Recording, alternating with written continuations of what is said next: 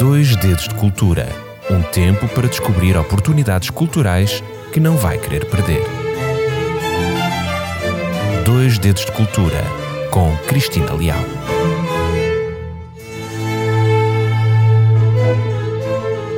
Olá, querido ouvinte. Uma pequena parte de Jerusalém encontra-se em Lisboa. Apesar dos dias de guerra no Médio Oriente, cerca de 100 peças chegaram a Portugal para serem vistas, observadas, contempladas e admiradas. Naquela que é a mais recente exposição do Museu Carlos de Gulbenkian. Está a ouvir o programa Dois Dedos de Cultura. Eu sou a Cristina Leal e que bom que é estar aqui comigo. Obrigada pela sua companhia. Desde o dia 10 de novembro, que é tão desejada e esperada mostra, está patente ao público numa exposição, a meu ver, imperdível. Eu não quis perder a oportunidade de ver peças únicas, peças que carregam um grande significado histórico e que estão pela primeira vez em Portugal. E por isso decidi visitar a exposição O Tesouro dos Reis, Obras-Primas da Terra Santa Museu. E como é habitual, vou partilhar tudo consigo. Esta exposição reúne uma centena de peças que revelam a história das doações feitas ao longo dos séculos à Terra Santa. As peças são de um esplendor único e praticamente desconhecidas. São mais de 100 peças que poderão ser apreciadas num espaço com 23 salas de exposição, uma delas dedicada exclusivamente a Portugal, com o título Sala das Ofertas de Portugal. Este tesouro é composto por doações, doações que foram realizadas por monarcas católicos europeus uh, a várias igrejas do território da Terra Santa ao longo de 500 anos. Foram diversos soberanos europeus que doaram estes bens. Uh, temos o caso do Filipe II de Espanha, Luís XIV de França, o nosso rei Dom João V, o rei de Nápoles Carlos VII ou também Maria Teresa de Áustria. Todos eles enviaram recursos materiais e financeiros destinados ao sustento das igrejas e também ao sustento das comunidades locais.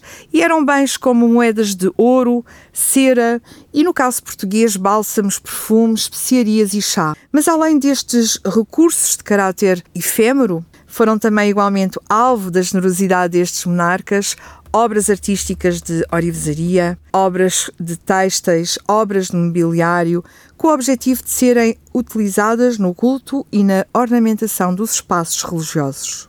E se considerarmos a centralidade espiritual de Jerusalém, uh, o espaço que tem na tradição cristã, o local da morte, o local do sepultamento e da ressurreição de Jesus de Nazaré, era normal o envio destas ofertas para os templos da Palestina, o que representava para estes uh, príncipes uma importante projeção da sua devoção e também do seu poder, naturalmente. E as peças que aqui se encontram têm sido conservadas ao longo de mais de 800 anos por uma instituição católica franciscana denominada Custódia da Terra Santa. É esta instituição que zela pelos lugares cristãos na Terra Santa. Estas e outras obras de arte permitem não só desvendar o tesouro dos reis, mas também percorrer a história milenar e o simbolismo espiritual da Basílica do Santo Sepulcro.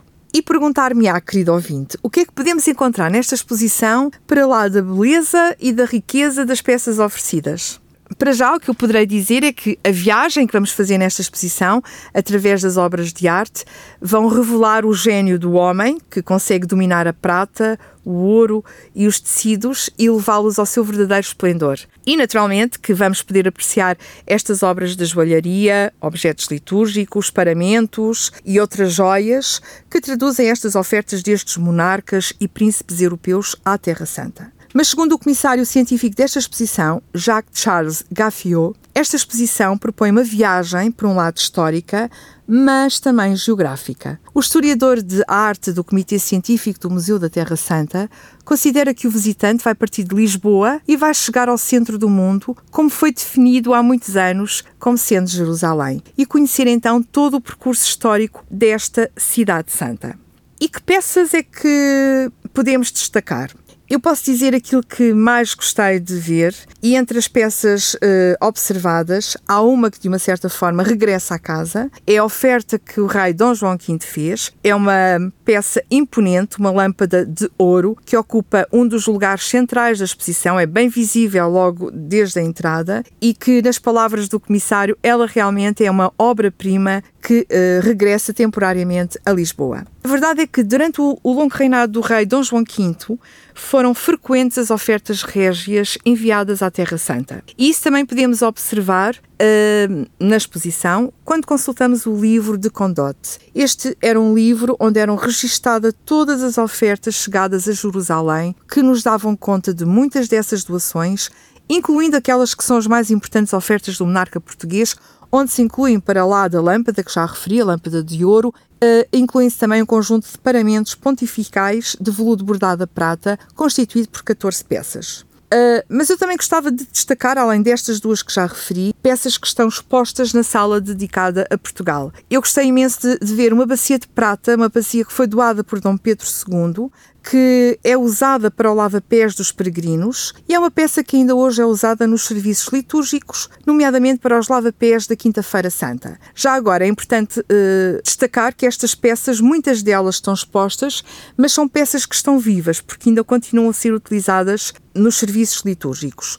Uma outra peça portuguesa foi oferecida por Dom João VI, é uma cruz peitoral ornada de ametistas e diamantes de uma beleza ímpar um altar de madeira também lindíssimo, com embutidos do século XVIII, uh, portanto, um altar portátil. E além do espaço de Portugal, uh, tive a oportunidade também de conhecer outros espaços, nomeadamente o espanhol, com destaque para uma um, oferta que foi realizada pelo Filipe II, uma oferta de um cálice e esta oferta faz parte de uma curiosa tradição. Desde o século XVI que os soberanos espanhóis faziam consagrar ou fazem consagrar três cálices na missa do Dia dos Reis. Esses cálices são feitos em memória dos presentes dos Reis Magos e eles ofereciam esses cálices a diversas igrejas. Além desta sala e este espaço de Portugal e de Espanha, Há também a sala do Sacro Império Romano-Germânico, a sala do Reino de França e uma sala que me chamou particularmente a atenção foi a sala do Reino de Nápoles e de, das duas Sicílias. E posso dizer que aquilo que eu vi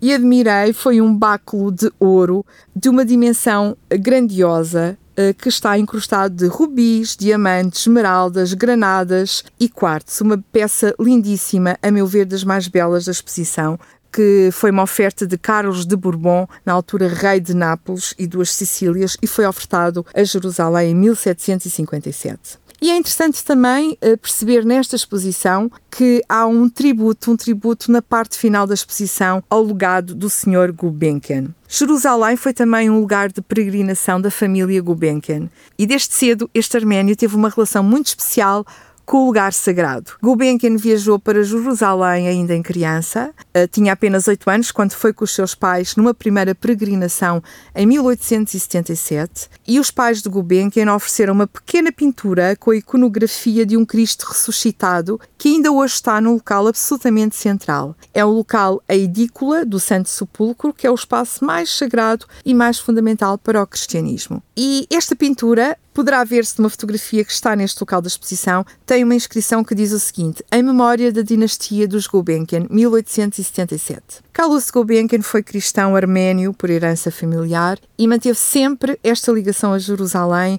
ao longo da sua vida tendo viajado várias vezes para a região, como é possível observarmos nas peças expostas, nomeadamente nas fotografias. Mas esta exposição tem uma outra joia e eu não poderia terminar o programa sem falar desta joia especial. É uma joia que tem honras de abertura e que se encontra mesmo na entrada e que é um livro de evangelhos que Gulbenkian adquiriu num leilão e que decidiu doar ao Patriarcado Arménio em Jerusalém.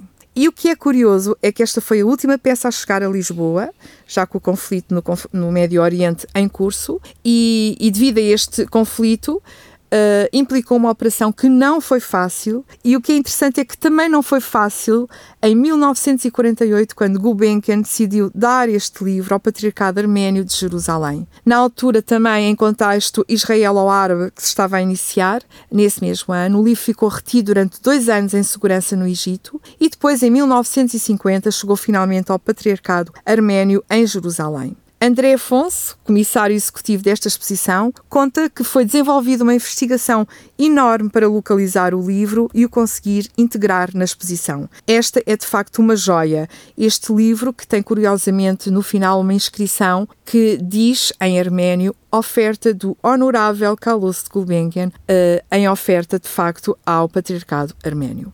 A exposição com obras-primas do Museu da Terra Santa foi oficialmente inaugurada dia 9 de novembro, abriu ao público dia 10 e poderá ser visitada até ao dia 26 de fevereiro de 2024, de quarta à sexta-feira e aos domingos, entre as 10 e as 18 horas, ao sábado com horário alargado até às 21 horas e aos domingos a entrada é gratuita. É uma oportunidade única, querido ouvinte, para conhecer as obras de arte, objetos religiosos, joias, ornamentos e paramentos sagrados nunca antes vistos em território nacional. Poderá acompanhar já agora as imagens desta exposição nas redes sociais da novotempo.rcs.pt. Espero que visite e que goste e que partilhe comigo aquilo que achou. Despeço-me com carinho, estou de volta na próxima semana. Até lá, se Deus quiser.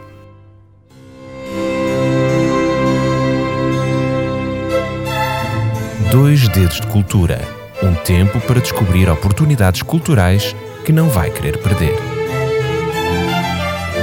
Dois Dedos de Cultura com Cristina Leal.